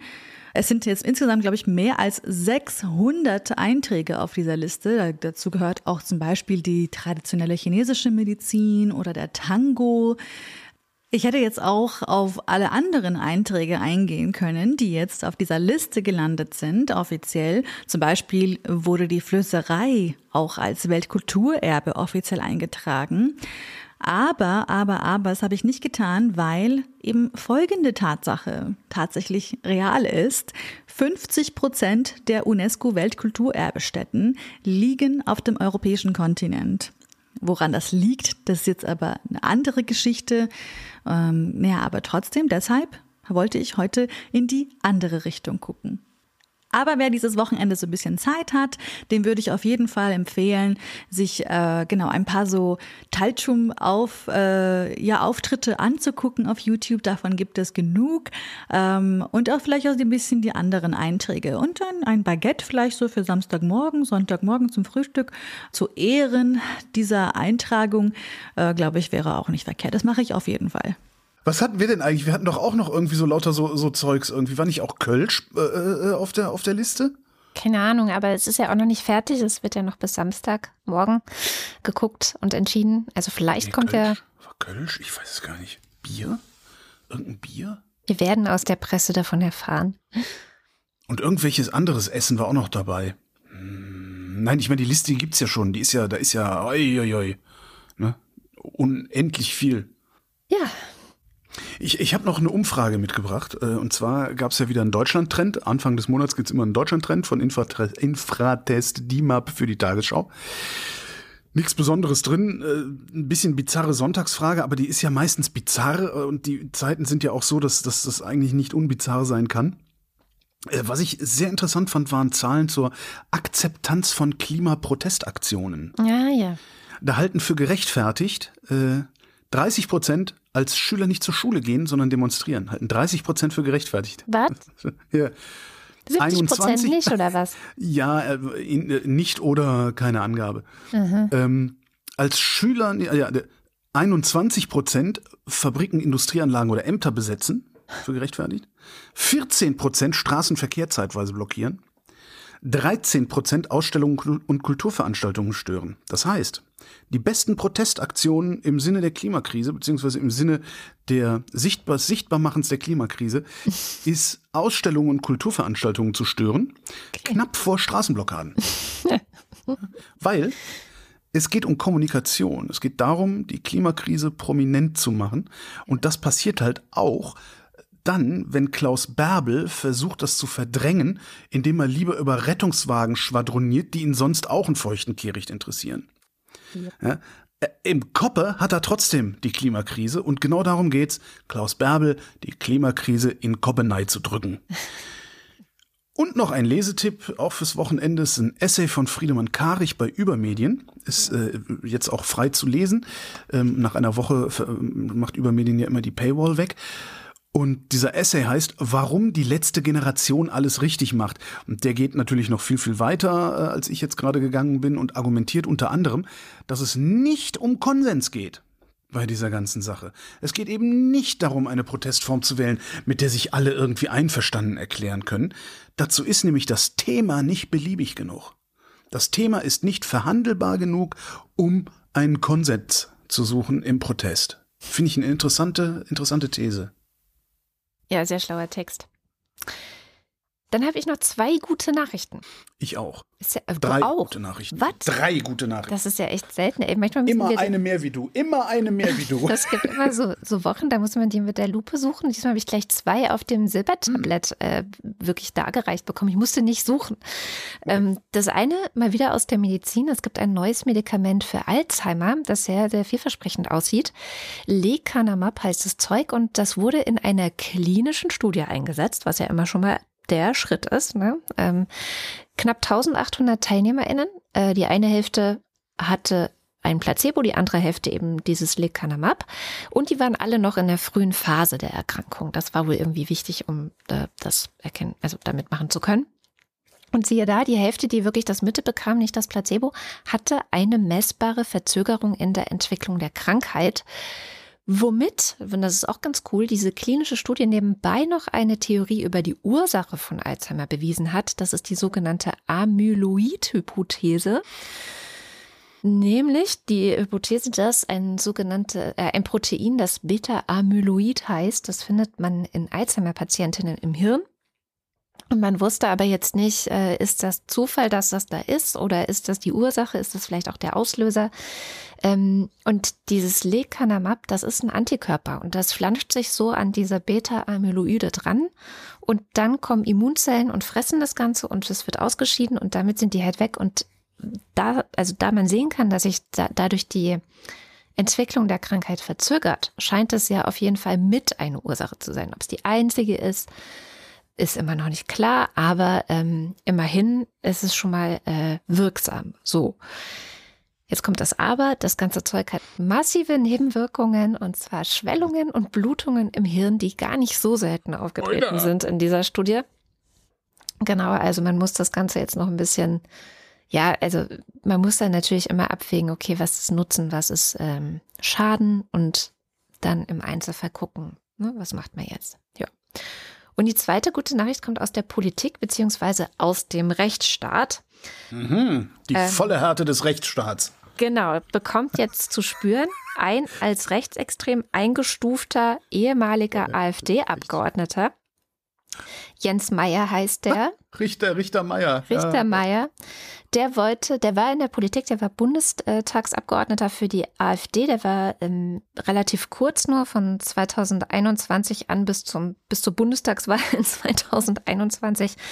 Dann hat er sein Mandat Gott sei Dank verloren, saß er eben im Bundestag und hat gedacht, ah ja, ich war vorher Richter und dann kann ich ja, nachdem ich ein paar Monate jetzt im Bundestag war, auch hinterher wieder Richter sein. Genau. Und da hat, die, da hat das sächsische Justizministerium gesagt, nö, das wollen wir nicht. Wir wollen ja keine rechtsextrem vom Verfassungsschutz beobachteten Richter mehr haben. Ja, das ist jetzt auch keiner von denen, also es gibt ja so diese Erzählung vom gemäßigten nee, nee. AfD-Mitgliedern, also der war im Halbnazi oder was, genau, der ist halt eindeutig äh, rechtsextrem, ja. Genau, genau. Und ähm, haben halt gesagt, so, nee, äh, das, äh, wollen wir nicht. Hat einen ähm, Antrag gestellt beim Leipziger Dienstgericht, dass der Typ in den Ruhestand versetzt werden soll, in den vorzeitigen. Und das Dienstgericht hat diesen, diesem Antrag stattgegeben. Der wird jetzt also also er kann noch in Revision gehen, ähm, das ist dann vor dem Bundesdienstgericht. Mhm. Ähm, aber es ist sehr unwahrscheinlich, dass das anders urteilen wird. Und das äh, gibt noch ein weiteres Verfahren, nämlich ein Disziplinarverfahren gegen Meyer. Und da geht es dann auch um die Frage, ob er seine Dienstbezüge noch weiter bekommen soll oder die ah. auch noch verliert, was ich ja auch ziemlich geil finde.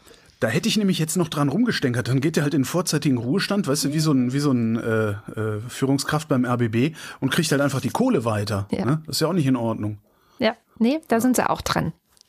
So, meine drei guten Nachrichten sind Gesetzesänderungen. Ähm, der Bundestag hat ein paar Gesetze beschlossen. Ähm, einige Gesetze beschlossen sogar die Woche. Drei Dinge fand ich besonders interessant. Die haben alle drei mit Geld zu tun, was vielleicht auch ein bisschen was über mich sagt. Äh, und sie haben mit Rente zu tun, was eventuell auch ein bisschen was über mich sagt. ähm, Nein.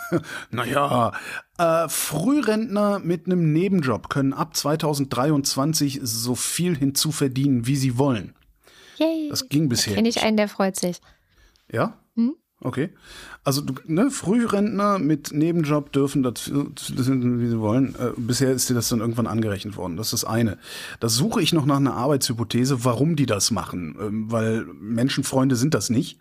Das heißt, die wollen irgendwas anderes kaschieren. Altersarmut oder ich weiß es noch nicht so genau. Ich, ich überlege noch. Vielleicht ist es aber auch der Fachkräftemangel, dass sie denken so, hey, sollen die Leute doch ein bisschen genau. im Arbeitsmarkt bleiben und noch ein bisschen weiter arbeiten. Und ja, ist aber auch doch auch völlig in Ordnung. Ich meine, ja. angenommen, du bist irgendwie, weiß ich nicht, du, du, du bist, bist Bauarbeiter und Lyriker und kannst aber, äh, hast die schwere Arbeit auf der, auf der Baustelle, kriegst du nicht mehr hin, aber Gedichte schreiben kannst du immer noch wie ein junger Gott.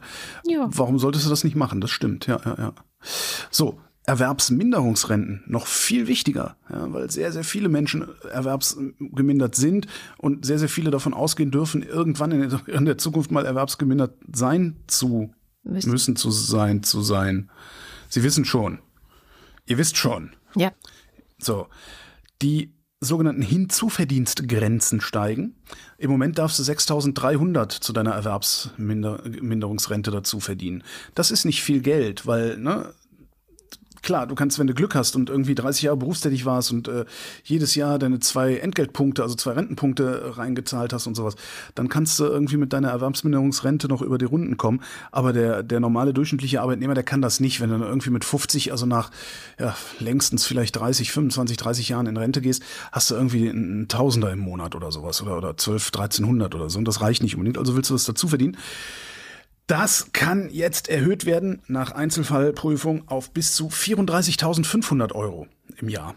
Cool. Mhm. Und das finde ich eigentlich auch ganz cool. Da habe ich auch noch nicht so ganz verstanden, warum, aber ich finde, dass das mit dem Fachkräfte, das Fachkräfteproblem, das ist echt ein gutes Argument. Mhm. Weil es ist dir ja auch als Erwerbsgeminderter nicht verboten zu arbeiten. Ähm, ich weiß jetzt nicht genau, wie das, was heißt genau, ich weiß gar nicht, wie das in der gesetzlichen Rente ist mit der Erwerbsminderung. Ähm, bei den Berufsunfähigkeitsversicherungen ist es ja so, dass in deinem letzten Beruf, wenn du in deinem letzten Beruf nicht mehr arbeiten kannst, dann bist du erwerbsunfähig. Ja. Oder berufsunfähig. So, und, das äh, interessiert so Leute wie dich und mich, äh, die Hinzuverdienstmöglichkeiten in der Künstlersozialkasse steigen. Mhm. Im Moment ist es so, du darfst maximal 450 Euro im Monat aus einer nicht künstlerischen Tätigkeit ziehen. Mhm. Ja. Wenn es mehr sind, also ab 451 Euro fliegst du aus der Künstlersozialkasse raus. Das muss man kurz mal erklären. Die Künstlersozialkasse ist eine Einrichtung, ähm, die sitzt beim Bund. Da zahlen alle Arbeitgeber, die irgendwie Kreative beschäftigen, zahlen da was rein. Also zum Beispiel Haus 1? Zum Beispiel die Firma, die diesen Podcast hier produziert, genau. Ähm, und Kreative, also Künstler, Publizistinnen, Journalisten, mhm. Sowas, ne? Also Leute, die in irgendeiner Form Werke schaffen. Ja. So. Genau können Mitglied in der Künstlersozialkasse werden. Was die Künstlersozialkasse dann macht, ist, also die prüft deinen Sozialversicherungsstatus. Irgendwann sagt die Künstlersozialkasse dann im Zweifelsfall, du bist sozialversicherungspflichtig. Das kannst du sozusagen die anordnen lassen. Und in dem Moment, wo du sozialversicherungspflichtig bist, musst du Rentenversicherung, gesetzliche Rentenversicherung zahlen, gesetzliche Krankenversicherung zahlen. Das ist sehr, sehr, sehr, sehr teuer. Das merken die meisten Angestellten nicht, weil die nur 50 Prozent davon bezahlen. Ja. Wir müssen davon 100 Prozent zahlen. Die Künstlersozialkasse aber übernimmt aus diesem Pool der Einzahlungen den Arbeitgeberanteil, sodass Journalistinnen und Künstler auch nur die Hälfte zahlen, als wären sie angestellt. Das ist eine sehr, sehr wichtige Einrichtung, ja. die dafür sorgt, dass so Leute wie du und ich auch in die gesetzliche Rente einzahlen und da auch einen Anspruch erwerben, der je nach Einkommen ja. genau Altersarmut verhindert. Ähm, ja, so da war bisher das Problem, wenn du irgendwo äh, einen Job gemacht hast auf Lohnsteuerkarte, äh, das waren 451 Euro, die haben das an die Krankenversicherung gemeldet. Die Krankenversicherung meldet das an die Künstlersozialkasse. Die Künstlersozialkasse dir geschrieben, du hast einen Job aufgenommen, tschüss. Und da musstest du die davon überzeugen, nee, Leute, pass auf, das war nur ein blöder Zufall, ich habe eine halbe Stunde zu lang gearbeitet und die Stechuhr zu spät und weiß nicht was. Ne, ne, ne. Und dann haben sie dich auch wieder reingelassen, aber es war immer mit Stress verbunden. Mhm. Und jetzt ist es so, du bleibst so lange über die Künstlersozialkasse versichert, wie die künstlerische oder publizistische Tätigkeit als Hauptberuf erkennbar ist. Cool. Und das, ne? Das ist ja nochmal ein ganz oh, anderer Schnack. Das ist, das ist eine so unfassbare Erleichterung, weil das, das mit diesen 450 Euro, das kann dir halt passieren, wenn du zum Beispiel so wie ich, du machst Podcasts und arbeitest gelegentlich für den öffentlich-rechtlichen Rundfunk. Die müssen nur ein Häkchen an der falschen Stelle setzen. Und dann hast du ganz schnell ein Honorar von 500 Euro bekommen, das sie über den gesamten Monat gestreckt haben und nicht nur für die zwei Tage, wo du gearbeitet hast. Und schon fließt du raus. Das ist, es ist wirklich eine super Nachricht. Also, falls ihr irgendwie Künstlerinnen, Publizisten kennt, sagt denen das, äh, dass sie da mal nachschlagen sollen. Cool. Wenn das keine guten Nachrichten sind. Rentner und Publizistinnen. Sehr schön. Dann kommen wir doch zum Limerick der Woche. Da war die Aufgabe von der letzten Woche Münzfernsprecher. Mhm. Und hier ist, was unser Wochendämmerungspoet Jens Ohrenblicker dazu gedichtet hat. Wochendämmerungspoesie. Limericks aus dem Papierkorb des Weltgeschehens. Der alte Münzfernsprecher. Er hat schon so vieles gehört. Manch Lüge, manch Tratsch und manch Flirt. Doch wenn dann kein Kleingeld als Nachschub mehr reinfällt, wird manches Gespräch jäh zerstört.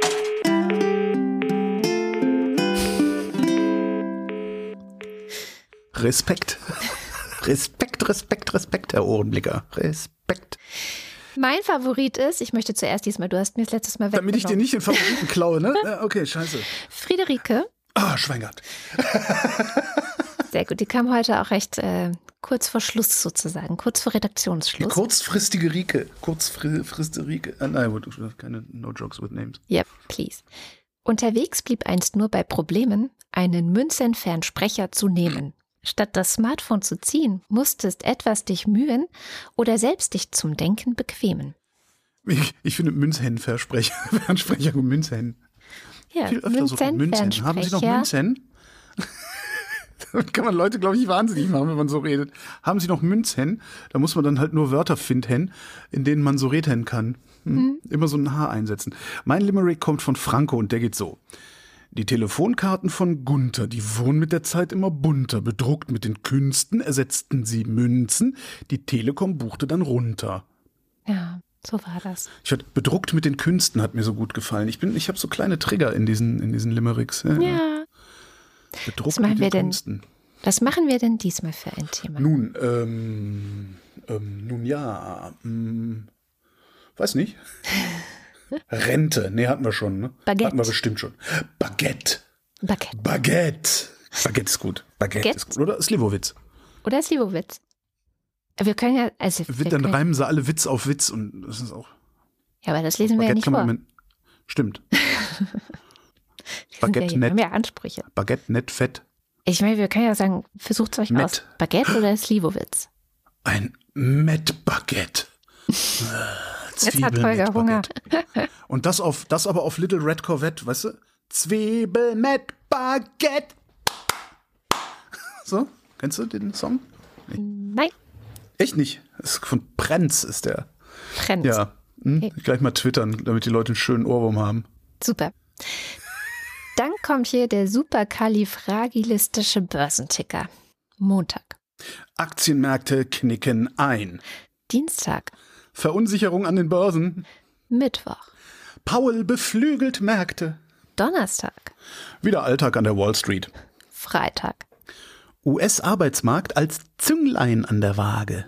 Kommen wir zum Faktencheck. Heute wieder mit Katharina Alexander. Hallo Katharina. Hallo Katrin. Was hast du denn in den vergangenen zwei Stunden noch finden können, was dir komisch vorkam oder wo du gerne noch was ergänzen würdest? Ich habe diese Woche nur ganz wenig im Gepäck. Äh, Wir starten mit den Corona-Schutzmaßnahmen beziehungsweise der Frage nach Maskenpflicht in Schulen. Und da habe ich leider eine sehr unbefriedigende Antwort, weil ich es nicht so richtig einschätzen kann, ganz ehrlich. Und falls hier jemand mit großem juristischen Wissen zuhört und uns da weiterhelfen kann, finde ich das sehr spannend. Holger hat insofern recht, dass halt in diesem neuen Corona-Schutzmaßnahmengesetz, das im Oktober in Kraft getreten ist, ähm, die Maskenpflicht geregelt ist.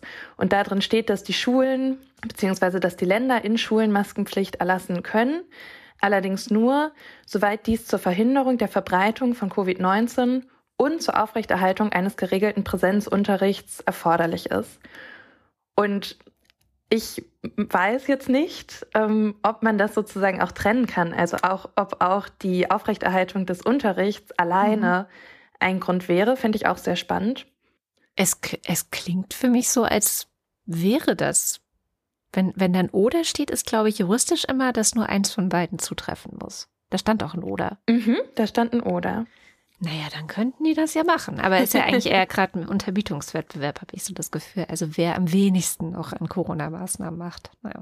Ja, wahrscheinlich. Und ähm, wir bleiben auch kurz bei den Maßnahmen, die einfach nicht äh, genutzt werden. Und zwar habe ich mich gefragt, warum gibt es eigentlich in so wenig Schulen Luftfilter? Und fand es ganz interessant. Der Bund hatte ja so einen Fördertopf nur für Luftfilter in Schulen bereitgestellt. Und dieses Programm ist Ende Juli ausgelaufen und wurde auch nicht verlängert. ein Problem dabei war, dass diese Förderkriterien so unglaublich spezifisch waren, dass die allermeisten Klassenzimmer da eh nicht drunter gefallen sind und halt gar keine Zuschüsse bekommen hätten.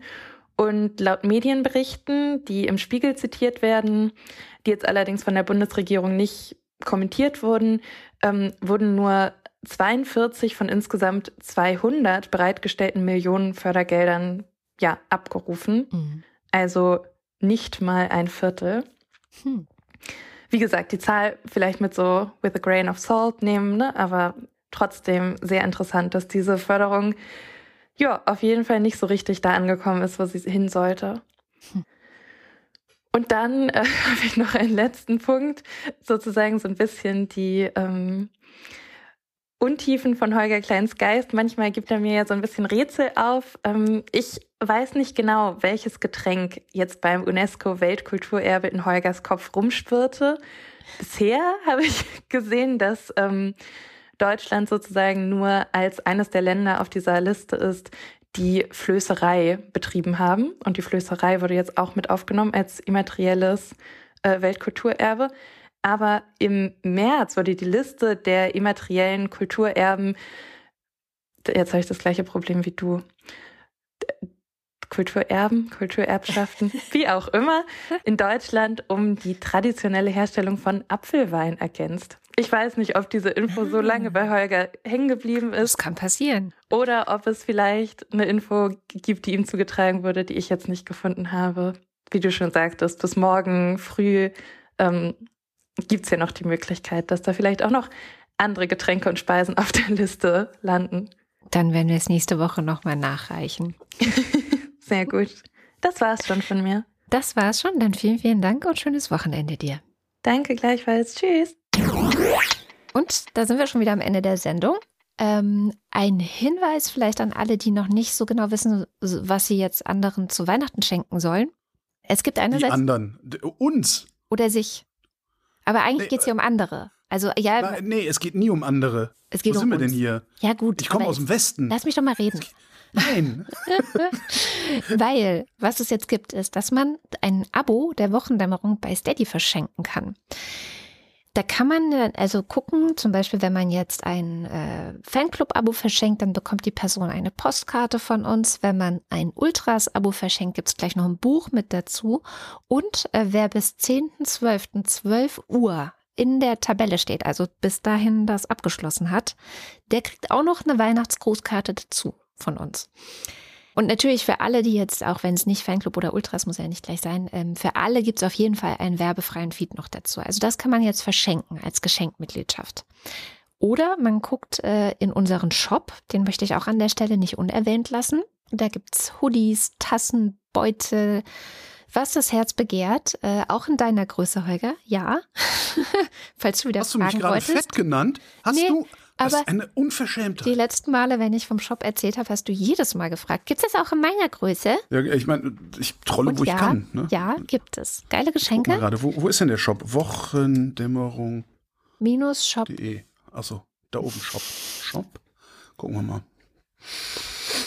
So. Ich rede mal weiter. Beutel. Die Beutel gibt es in meiner Größe, hast du gesagt? Ja, ja die sind so groß wie du. Mhm. Was mal ziemlich lustig wäre, aber glaube ich. Ja. Aber die Hoodies haben ja gar keine Reißverschlüsse. Nein, haben sie nicht. Ja, dann. Jedenfalls, ähm, schaut da mal vorbei.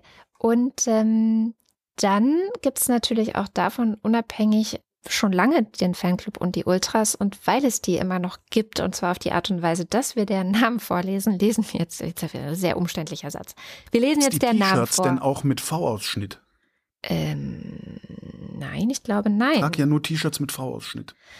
Oh, könntest du mal aufhören, unseren Merch schlecht zu reden? Das ist wirklich irgendwie, du, das, das nicht hilfreich. Menschen, die hübscher sind als ich, können ja gerne T-Shirts mit Rundhalsausschnitt tragen. Ich kann das. Ich kann mir das nicht erlauben. Ist das so?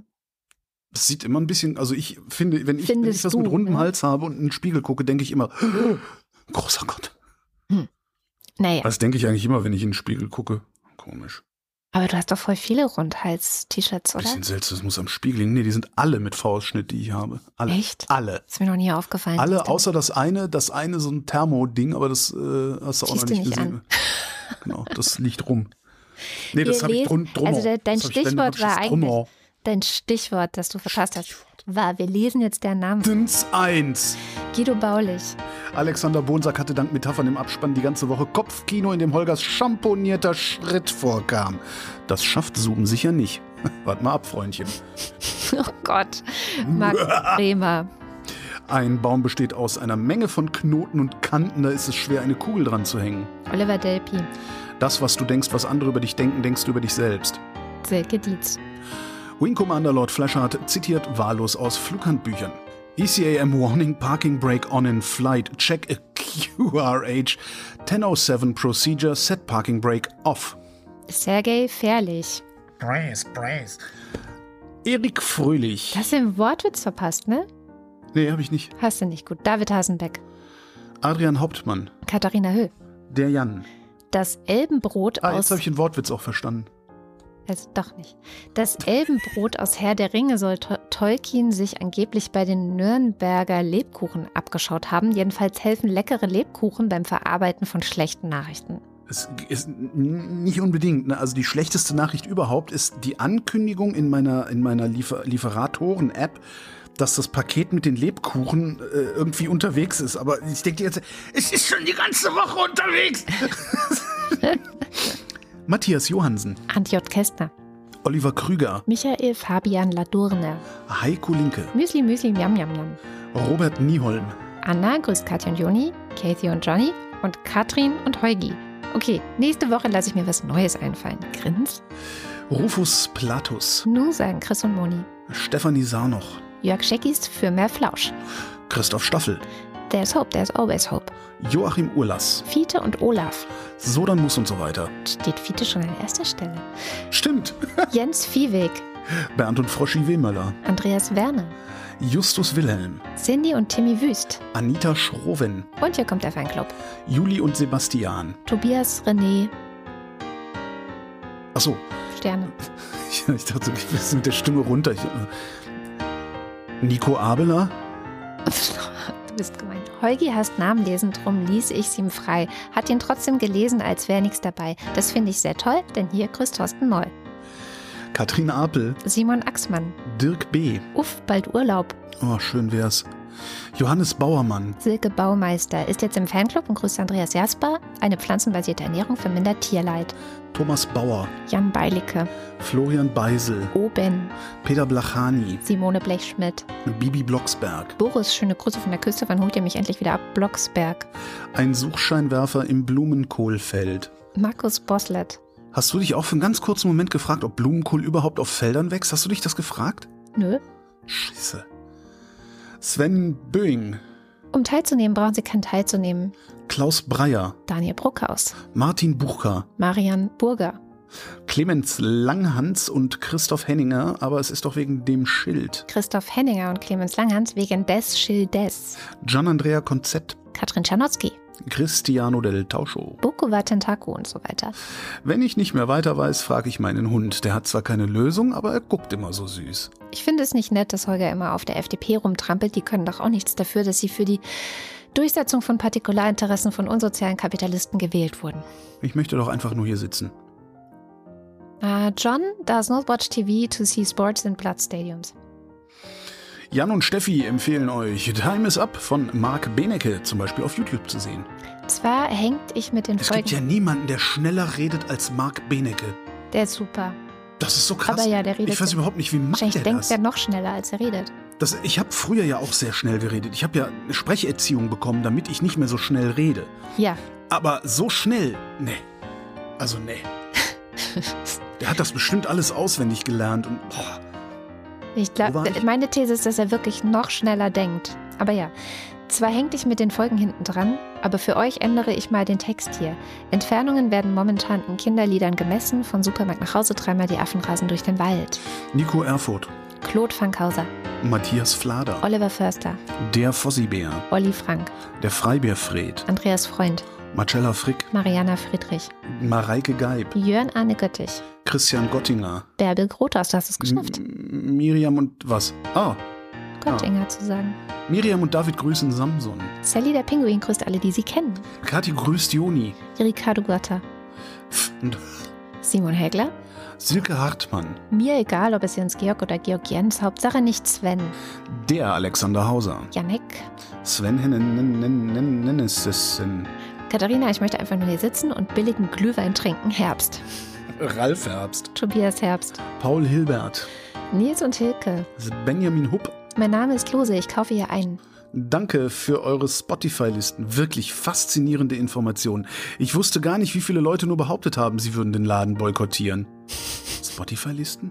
Es gibt auch diese Wrap-Ups wieder von Spotify. Ja, da kannst du dir dann so ausgeben lassen, was du, was die meistgehörten Lieder oder Podcasts. Ah, das ist so. das, wo, wo jetzt gelegentlich Das mal Leute so Screenshot. Okay, hm, verstehe. Ja, Wobei ja, okay. die meisten Leute, die die Wochendämmerung teilen, muss man äh, zu unserer Ehre, Ehre sagen, ich habe noch kein Spotify-Wrap-Up, glaube ich, gesehen, ähm, sondern alle machen das über Pocketcasts. Und da Mhm. habe ich mich gefragt, wo kann ich das denn in Pocket, Pocketcasts machen? Ich habe das überhaupt nicht gefunden in meiner App. Also da bin ich für Hinweise dankbar.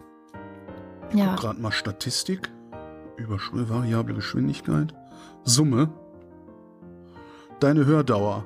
120 Tage und 8 Stunden. ja gut, aber das ist kein Rap. In dieser Zeit hättest du 1.039.840 Schnürsenkel binden können. Vielleicht. Ja, aber ja, nee, drauf, drauf tippen hilft auch nicht.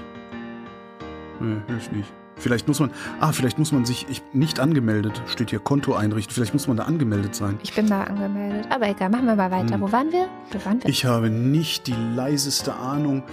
Äh, Das Auto ist eine Scheißidee. Ah, aber ich dachte, da steht der Auto. ist eine Scheißidee. Der Auto ist auch eine Scheißidee. Der Oberfrittenbach ist ein typischer Emmentaler Graben. Lars ist vom Versagen der Politik entsetzt und trinkt jetzt Mai Tai. Andreas Jasper. Tobias Johannes. Philipp Kahn. Kamikaze. Ka Kamikaze. Kamikaze. Michael Klerne. Tim Klausmeier. Alexander Klink. Heiliger Klon. Es heißt Heilger, nicht Heiliger. Verstehst du? Nee. Aber egal. Da tönt's von fern wie Silberschellen. Im Dorfe hört man Hunde bellen. Wer ist's, der in so später Nacht im Schnee noch seine Runden macht? Knecht Ruprecht kommt mit goldenem Schlitten auf einem Hirsch herangeritten. He, gute Frau, habt ihr noch Sachen, die armen Menschen Freude machen? Oliver Koch. Jessica Kogoy. Thomas Kohler. Markus Krause. Magali Kreuzfeld. Felix Kronlage Dammers. Wenn man kurz denkt, hatte ich gerade einen Schlaganfall, ne? Pia Kronquist. Aber hoffentlich nicht. Thomas Ist hier komisch? Thomas und Corina. Ja, hier riecht's komisch. Sophia, Labö ist fällig. Frohe Weihnachten vom Weihnachtsmann. Okay, Oliver Kulfink. Oh, Verzeihung. Felix, der aktuell leider mit anderen Dingen als den IPCC-Berichten beschäftigt ist, aber Hüpfburgen toll findet. Also plus eins für eine Hüpfburg für Holgi. Okay, Sebastian Lenk und Henry Vize. Detmar Liesen, Nico Linder. Florian Link, Mein Name ist Ipsum, Lorem Ipsum. Sabine Lorenz, Der Lux ist entzückt von den Steinbock Kids. Danke für die Postkarte. René Ludwig, Von allein hören keine Kriege auf. Nichts passiert, wenn man nur dran glaubt. Sagt, was ihr denkt, dann hört man euch auch. Macht euch laut. Martin Meschke, Never mind.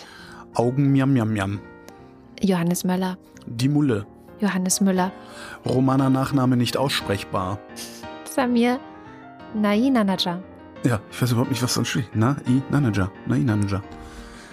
Celine Neubich, Wir hatten das schon mal deswegen. Samir na i Nanaja. Ja, der war schon mal. Hm. Bernd Nossim. Ey, du Opferkathole, immer wenn ein Name da ist, der noch nicht da war, äh, guckt man erstmal, ob da nicht ein heimlich, heimliches Wortspiel da drin ist. Es kommen viele neue dazu gerade, muss man sagen, weil alle eine Weihnachtspostkarte haben wollen. Ja, Ah. bis 12., 10., 10., 12., sorry, 10., 12., 12 Uhr. Ey, du Opferkathole, Boris Perner, Jochen Philipp, Nils Planthold, Josef Porter, Claudia Pschack, Sebastian Quapp, Axel Rasmussen, Wilhelm Reich, Marc Riese, Christian Rohleder, Markus Römer, Anna Roth, Sven Rudloff, der Schommi sagt Danke, sagen. Kirsten sammelt jetzt Postkarten. Jürgen Schäfer, Habe ich jemals erzählt, dass wenn ich ein Mädchen geworden wäre, ich Kirsten, dass sie mich Kirsten genannt hätten? Kirsten Klein. Mhm. Würde ich jetzt einen Podcast mit Kirsten Klein machen? Ja. Auch nicht schlecht.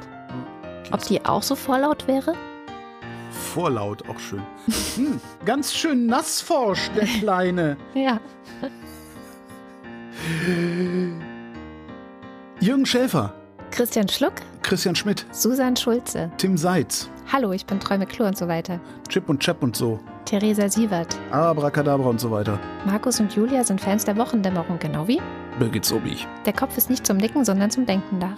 Marie Stahn, Christian Steffen, Blas N. Stein, Pizza Stein, Pommes Stein, Rhabarber Barbara Stein, Sabine Stein, Thomas Stein, Yogi Löw verabschiedet Ruth Rutz und dankt für Jahre der alliterativen Freude Stein. Salatstein, Philipp liebt es mit seiner Theresia der Wochendämmerung zu lauschen. Stein Kopf. Suse und Martin Stöckert, Claudia Taschow. 19, Somebody once told me the world's gonna roll me.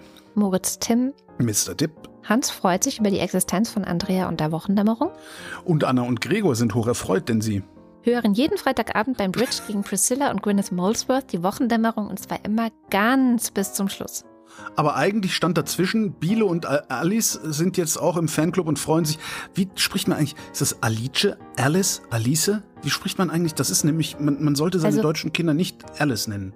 Also genau, entweder Alice oder ähm, im. Deutschen, im Deutschen ganz oft auch Alice. Biele und Alice sind jetzt auch Bille und Bille und Bille und wie sind Bille und Alphonse? Kennst du noch? Bille und Alphonse? Nee. Nicht? Like wer es kennt, Bille und Alphonse. Äh, Biele und Alice sind jetzt auch im Fanclub und freuen sich auf die Weihnachtskarte und grüßen den Dom und Diana. Schön. Martin Unterlechner, Jan van Finkenreue, Audra Fischer, du sprichst das so souverän aus und die hat immer noch keine Aussprachehinweise geschickt. Yannick Völker, die hört ihren eigenen Abspann nicht. oder er. Nee, Audra ist ein Frauenname. Das, also Ah, okay. Michael Völksen, Stefan Wald, Andreas Waschk, Tim Weber, Andreas Wert, Martin Wittmann, Anja und Janis. Nein, wieder in Bielefeld. Jenny Wiegand, Tobias Wirth.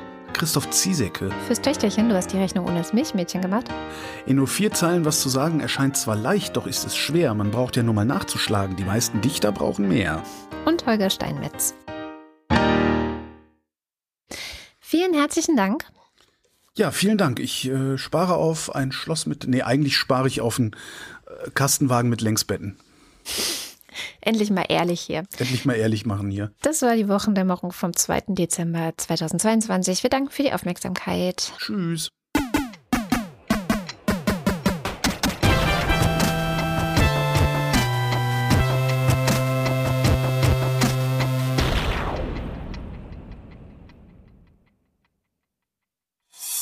Eine Produktion von Haus 1.